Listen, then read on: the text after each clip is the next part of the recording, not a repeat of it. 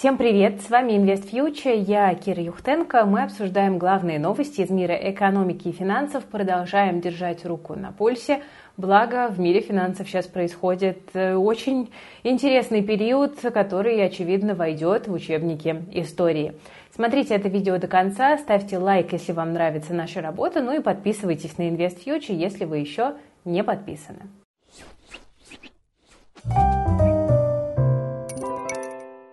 Друзья, пока не забыла, э, у нас тут на днях вышел э, очень хороший и качественный спецреп про будущее медицины в России и про э, компании, которые медицину развивают сейчас в условиях санкций. Там в комментариях многие просили поподробнее пообщаться с компанией ESKC, и мы договорились, поэтому у нас будет завтра прямой эфир э, с представителями компании. Будем говорить про ее разработки, про финансы и про многое другое. Э, так что вы посмотрите, во-первых, спецреп, ссылочку на него оставлю в описании, а во-вторых, приходите на эфир завтра в 7 часов по Москве. Я надеюсь, что будет э, познавательно и интересно, потому что не так-то легко выцепить представителей компании, но вот мы по вашей просьбе все-таки договорились. В фокусе внимания мировых финансовых рынков находится Швейцария в эти дни, потому что второй по величине швейцарский банк, да-да, те самые надежные банки, Credit Suisse, оказался на грани коллапса. Мы видим, что накануне банк попросил Национальный банк Швейцарии о дополнительной ликвидности, и на этом фоне ситуация немножко успокоилась. Мы видим, что стоимость страховки от дефолта Credit Suisse э, сегодня снизилась, и швейцарский Национальный банк пообещал поддержку и кредитование в случае необходимости. Credit Suisse может занять до 50 миллиардов швейцарских франков, это 54 миллиарда долларов от Центрального банка. Но нужно понимать, что открыто проблемы с ликвидностью не обсуждаются, поэтому мы не знаем, какое реально состояние у Credit Suisse, но в целом ситуация довольно закономерная, предпосылки для нее были э, уже давно, уже несколько лет э, банк находится в центре череды разнообразных э, скандалов. Ну а сейчас проблемы банка обострились на фоне оттока депозитов и падения стоимости самого банка. Ну и, собственно, вот основное падение на этой неделе началось после того, как главный инвестор Credit Suisse сообщил, что не будет спасать банк. А, мы видим, что несмотря на проблемы у Credit Suisse, а, еврозона в целом продолжает держаться ястребом, потому что сегодня Европейский центральный банк повысил ставки на полпроцента, но при этом остается очень осторожным в разговорах о будущем и не говорит пока о том, что будет дальше из-за проблем у Credit Suisse, из-за краха Silicon Valley Bank и так далее. То есть сейчас ЕЦБ продолжает стоять на том, что Э, вынужден бороться с инфляцией и поэтому сделал довольно широкий шаг в повышении ставок, но и также заявил, что у ЕЦБ есть все необходимые инструменты, чтобы защититься, если Credit Suisse все-таки лопнет. А, вице-президент ЕЦБ Луис де Гиндес сообщил, что отдельные банки могут быть уязвимы перед повышением ставок, но европейские банки не так сильно подвержены риску, как американские. А, ну да, мы все, собственно, видели, насколько устойчивы европейские банки на примере Credit Suisse, но рынки, в общем-то, словам не верят и считают, что теперь ЕЦБ будет действовать уже осторожнее с повышением ставок и все-таки сделает выбор в пользу а, поддержки экономики, а не борьбы с а, инфляцией. Но, в общем и целом, Конечно, ситуация остается очень и очень обостренной, потому что все прекрасно понимают, что там Credit Suisse, Silicon Valley Bank – это не единичные прецеденты, это просто те, кто прострелил первыми. И появляется все больше прогнозов от банковских экспертов, от э, таких неких инсайдеров индустрии, которых говорится именно о том, что вот эти первые банкротства это только начало разворачивающегося кризиса. И э, если говорить, э, допустим, про Америку, то э, там вот сейчас э, на первый план вышел уже новый банк, это First Republic Bank, который на этой неделе тоже жестко распродавали. Во вторник э, кредитный рейтинг ФРБ был понижен. Ну и понятно, что инвесторы опасаются, что First Republic Bank, Первый республиканский банк, может столкнуться с теми же проблемами, что и Silicon Valley Bank. Это я уже сейчас перешла к американским банкам, да, если вы вдруг упустили этот момент. И Первый республиканский банк рассматривает возможность продажи бизнеса наряду с другими вариантами. Об этом сегодня сообщало агентство Bloomberg. Но надо понимать, что, конечно, в таких ситуациях любая потенциальная продажа – это негативный исход для э, нынешних акционеров, потому что э, проблемы всей банковской отрасли никуда не деваются, и неожиданное бегство вкладчиков может обойтись довольно дорого. Сегодня вечером появились новости о том, что First Republic Bank может получить депозитами 30 миллиардов долларов от других банков. В список входят JP Morgan, Citi, Bank of America, Wells Fargo, Morgan Stanley и PNC Financial Services. Вот на этом фоне акции довольно резко отскочили, но это пока еще, во-первых, не финальное решение, может получить. Ну и еще раз подчеркну, что в Европе, что в США, э, как бы затыкание дыр, это, конечно, хорошо, и оно может на время там как-то приостановить панику, но фактически проблемы всего сектора никуда не деваются. И вопрос, что будут делать финансовые власти, что будет делать весь сектор, когда таких банков будут появляться десятки, да, они будут так вот простреливать, как гейзеры из-под земли, и все их уже не заткнешь, да, всем не поможешь. И вот вопрос, наверное, в том, в какой момент э, финансовые власти от поддержки откажутся и что будет тогда. Да, вот это, кажется, тот самый как бы мрачный сценарий, который все понимают э, и к которому готовятся. Сейчас в США акции других региональных банков в целом тоже остаются под давлением, стали внимательно смотреть за Pac West Bancorp и East West Bancorp. Оба падали более чем на 10% на премаркете. Э, и, в общем-то, продолжаем держать руку на пульсе. Наша команда в телеграм-канале и в News э, вот буквально э, каждый важный момент по поводу банковского кризиса рассказывает и освещает супер оперативно, поэтому вы можете следить за новостями там. Ссылочка на телеграм-канал есть в описании к этому видео, если вдруг вы не подписаны. Тем временем в России пошел в рост курс американского доллара.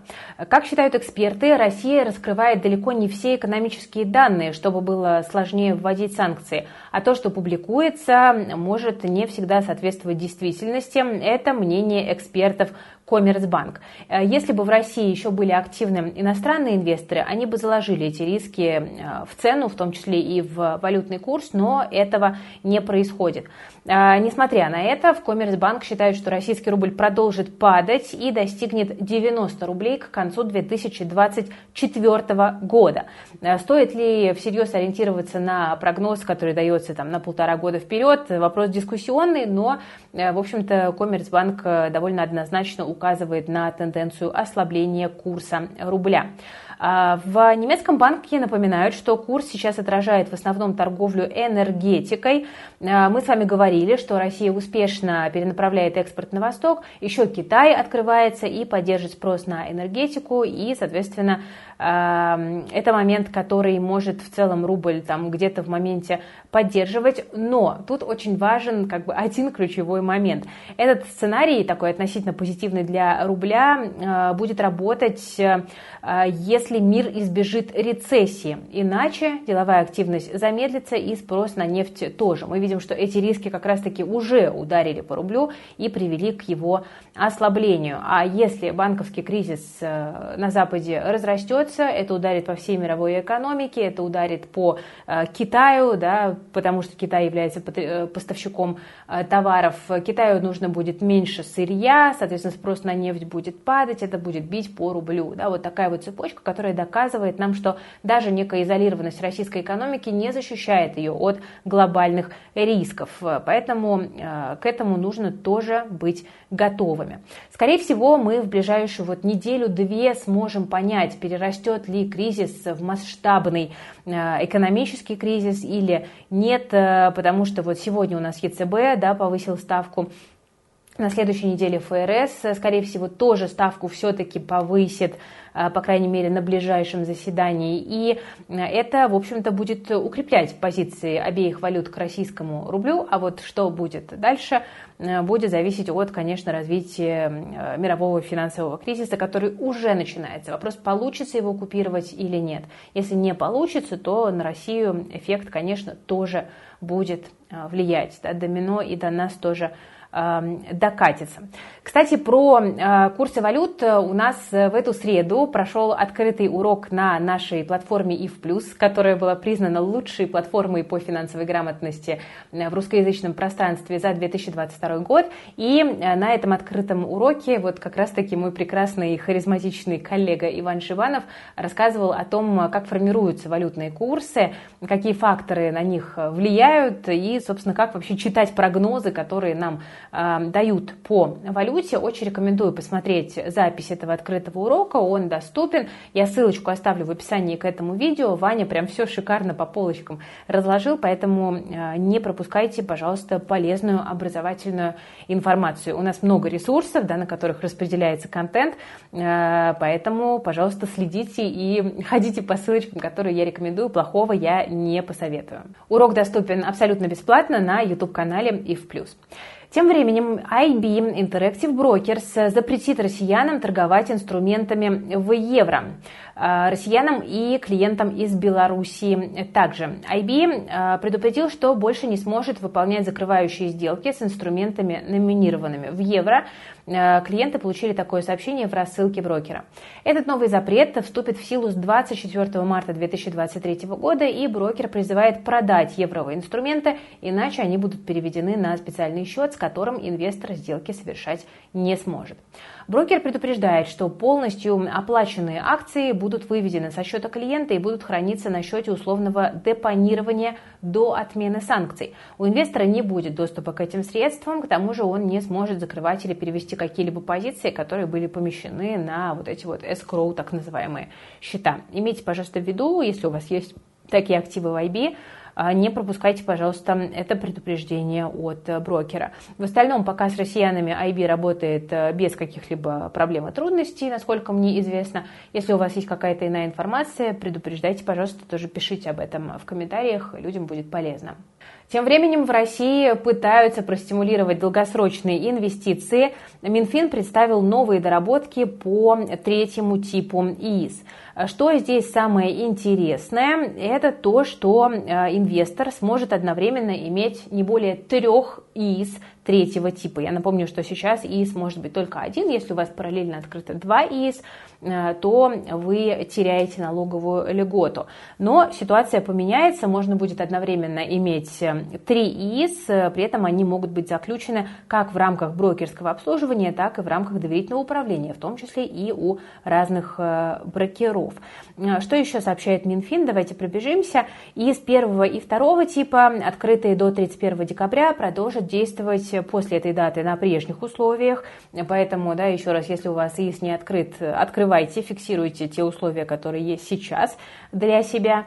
ИИС третьего типа можно будет открыть с 2024 года при условии, что у инвестора нет открытых ИИС первого и второго типа, и он должен будет письменно подтвердить их отсутствие. Инвестор сможет переводить э, деньги между ИИС третьего э, типа разного вида. Это возможно, когда счет, с которого выводит активы, закрывается закрывается. При этом счет, на который переводятся активы, должен быть пустым. Брокер, к которому активы переводятся, не сможет безосновательно отказать в их приеме от того брокера, с которым договор на ведение ИИС третьего типа прекращается. Не все инструменты можно будет купить на третий ИИС. Правительство определит критерии по бумагам, в том числе иностранным, приобретение которых будет запрещено. Управляющая компания, э, которая управляет ИИС-3 в рамках доверительного управления, не сможет разместить в банковские вклады более 15% от средств на ИИС. Все, пожалуйста, на фондовый рынок несите. Инвестор сможет полностью или частично снять деньги с ИИС третьего типа, не теряя льгот при возникновении особой жизненной ситуации. Э, для этого нужно будет предоставить определенный перечень документов, его утвердит ЦБ. А, особо жизненная ситуация – это, например, оплата медицинских услуг, а, перечень заболеваний будет прям четко и конкретно проговорен. Но пока вот мы видим, что все-таки недостаточно нюансов, чтобы оценить, насколько этот инструмент будет адекватен, потому что мы пока не понимаем, как и куда можно будет э, вложенные деньги инвестировать, какие будут налоговые льготы, на какой срок деньги все-таки будут замораживаться, неужели это правда те самые 10 лет. Э, ну, то есть вот пока еще из третьего типа не готов, выбрасываются только какие-то отдельные моменты. Ну, ждем развернутый вариант э, третьего типа ИС, чтобы его оценить. Пока вот у меня информации недостаточно.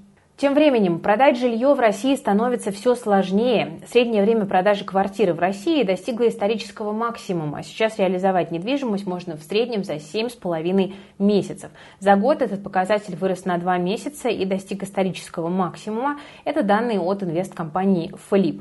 Это в целом неудивительно. Ставка выросла, банки не горят желанием выдавать ипотеки во времена высокой неопределенности, ну а рынок столкнулся с шоком предложения. Острее всего, конечно, это произошло в конце сентября, когда многие с большим дисконтом стали срочно продавать квартиры. А при этом мы видим, что э, цены на недвижимость резкого падения не показали. И тут на рынке есть такой определенный лаг. Во-первых, застройщики предлагают на э, первичке разные хитрые программы в обход ставки ЦБ, и поэтому у них получается продавать в среднем быстрее. Во-вторых, большая часть владельцев квартир просто не хотят продавать свои квартиры дешевле, чем сейчас, поэтому готовы там сидеть еще год-два, но цену не уступать. Э, надо понимать, что стратегия инвесторов «купил дешевле, продал дороже», она уже почти не работает, просто потому что рынок не тот. И вряд ли мы там в ближайшие месяцы увидим какой-то другой рынок недвижимости. Это нужно понимать и принимать. Означает ли это, что в недвижимость инвестировать не нужно?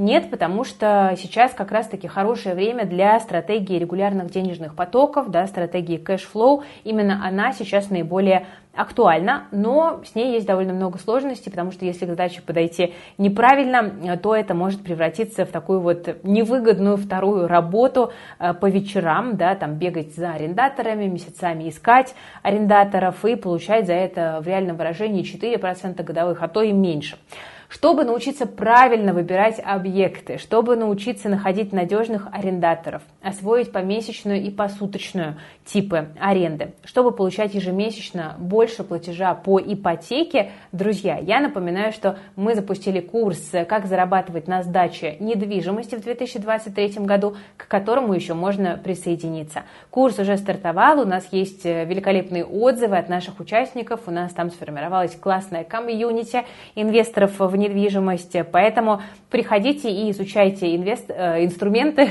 э, инвестиционные, которые смогут приносить вам э, намного больше дохода, чем при классическом подходе к сдаче недвижимости, потому что там есть очень много подводных камней и лайфхаков, которыми и делятся в рамках программы эксперты с вами. Ссылочка для регистрации на курс есть в описании к этому видео. Кому актуально, присоединяйтесь, пожалуйста.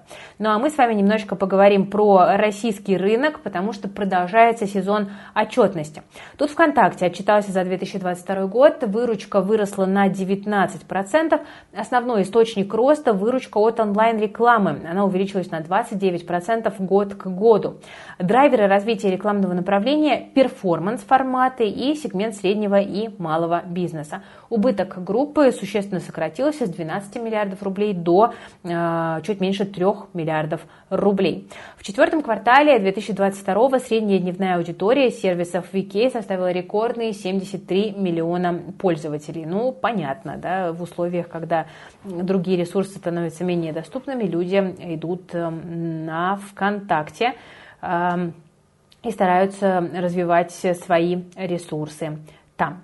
А, идем дальше. Что у нас еще из интересного а, на фондовом рынке? Совет директоров Распадской рекомендовал не выплачивать дивиденды по итогам 2022 года. Результаты второго полугодия оказались слабые, выручка упала на 19%, чистая прибыль сократилась на 83%.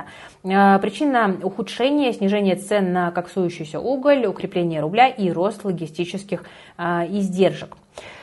Тем не менее, мы видим, что э, по результатам года выручка плюс 35% у Распадской, чистая прибыль упала на 10,6%, и беда снизилась на 3%. Также у нас вчера отчитался Полюс, Продолжим э, тему отчетов. Мы видим, что выручка просела на 14%, EBITDA на 27%, чистая прибыль на 34%, а капекс, наоборот, вырос более чем на 20%.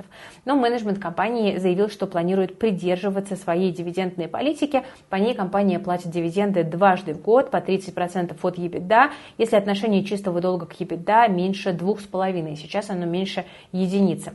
Поэтому э, мы видим, что на дивиденды может э, пойти 59 миллиардов или 437 рублей на акцию, но, правда, в прошлом году компания отказалась распределять прибыль за второе полугодие из-за сложной геополитики. Ну, посмотрим, э, насколько упростилась с точки зрения менеджмента ситуация в этом году. А, другой золотодобытчик, Селегдар, решил выпустить золотые банды. И это что-то новенькое. Номинал бумаги составит 1 грамм золота, но все расчеты будут проходить в рублях, исходя из цены на золото, установленной Банком России за три дня до определения денежного эквивалента. Цены на золото недавно взлетели, всему виной как раз-таки банковский кризис в США, ну а Селегдар, похоже, решил этим моментом воспользоваться. А, спрос на новинки всегда хороший, поэтому Селегдар, видимо, планирует разместиться под относительно низкий процент. А, ориентир по купону не назван, но президент компании заявил, что планирует занимать по 4-5%. А, вот, в общем-то, такие прогнозы. Ну а вообще, что касается цены на золото, помним, что она зависит напрямую от крепости доллара. Чем доллар сильнее, тем слабее золото. А, и, в общем-то, ничего не разгоняет цену на золото так, как это делает американский печатный станок. Именно поэтому как раз-таки на новостях о банковском кризисе золото и пошло наверх. Инвесторы ждут, что ФРС перестанет повышать ставку и снова включит печатный станок, чтобы банкам помогать. Вот такая вот простая логика. А, так, у меня еще для вас есть несколько интересных новостей. Во-первых, Wildbase. Вчера у нас вышел большой спецреп на эту тему. Я рекомендую его посмотреть, потому что мы разбирались в скандале, в очередном скандале, который развернулся вокруг маркетплейса и поговорили непосредственно с людьми, которые в Wildberries работают и э, считают себя пострадавшими. И вот э, сегодня стало известно, что Wildberries начал возвращать деньги за подмену товара владельцам пунктов пунктов э, выдачи. Это вот те самые деньги, которые компания удерживала у владельцев пунктов в качестве штрафов. Конечно, новая политика серьезно встревожила рынок, вызвала большую волну возмущения, но э, интересно то, что госорганы сразу вступили за сотрудников, а сама компания начала выполнять их требования. Да, вот такая вот э, гражданская инициатива, кажется, сработала в ситуации с Wildberries, и это, в общем-то, не может не радовать. Тем временем, э, перейдем к следующим темам. Э, тут предлагают увеличить пошлину на импорт мебели из Европы. Больше никаких итальянских э, шкафов. А, мы с вами вообще в последнее время много говорим про недвижимость, да, но одно дело ее купить, другое обставить мебелью, поэтому вот и рассказываю вам новость о том, что планируется увеличить пошлину на ввоз европейской мебели. Сейчас она составляет до 12% и планируют ее повысить, чтобы поддержать, конечно же, отечественных производителей. А, в 2022 году рост производства российской мебели к предыдущему году составил 15%, и тенденция продолжается. Ну и как бы это такая вот ответочка на санкции Евросоюза. Предложение коснется, кстати, и Икея, товары, которые недавно включили в список параллельного импорта. Кстати, недавно на Яндекс.Маркете появились кухонные гарнитуры Икея, но пока непонятно, параллельный импорт это либо местные производства заводов, которые ранее товары Икея поставляли. Ну и понятно, что э, в целом введение таких пошлин повлияет на цены. Эксперты говорят, что они могут вырасти на 60 процентов. Но, например, глава компании Mr. Doors есть такая, считает, что меры могли бы быть еще более жесткими и ввоз товаров могли бы вообще запретить, поэтому хоть на этом а, спасибо. Ну и напоследок. Теперь новости из мира технологий. OpenAI выпустила новую четвертую версию нейросети GPT. Она стала намного умнее и умеет работать с фотографиями и видео, Ответы GPT-4 дает пока только текстом, но работает точнее и может проанализировать любую картинку, статистику, графики и другую визуальную информацию. Вариантов применения много. Один из самых интересных – медицина, потому что искусственный интеллект может помочь врачам э, изучать рентгеновские снимки, МРТ и обнаруживать то, на что врач мог не обратить. Или же сделать выжимку фактов и статистику из больших исследований, в которых есть много графиков. Это полезно для аналитиков. OpenAI заявляет, что нейросеть во многом уступает человеку и несовершенна, но постепенно у нее появляется все больше возможностей, а качество обработки ответов растет. К слову о нейросетях, InvestFuture уже больше месяца активно использует их в своей работе, и нейросети помогают нам быстрее обрабатывать информацию и делать для вас максимально интересный и качественный контент. Поэтому, да, в команде InvestFuture нейросети тоже есть. Конечно, они там, не заменяют работу нашей редакции ни в коем случае, но являются действительно хорошим э, подспорьем, которое позволяет там, углублять качество. Что ж, друзья, на этом сегодня у меня все. Э, много новостей получилось, но, в общем-то, мне показалось, что все они довольно любопытные и пропустить что-то не хотелось. Ссылочка на запись открытого урока с Иваном Шибановым о том, как прогнозировать курс доллара, какие факторы на него влияют, есть в описании к этому видео. Обязательно посмотрите. Э, ну и э, также напоминаю вам про курс по недвижимости, который в самом разгаре. Ссылочка на него в описании тоже есть. Всем пока, берегите себя, своих близких и свои деньги.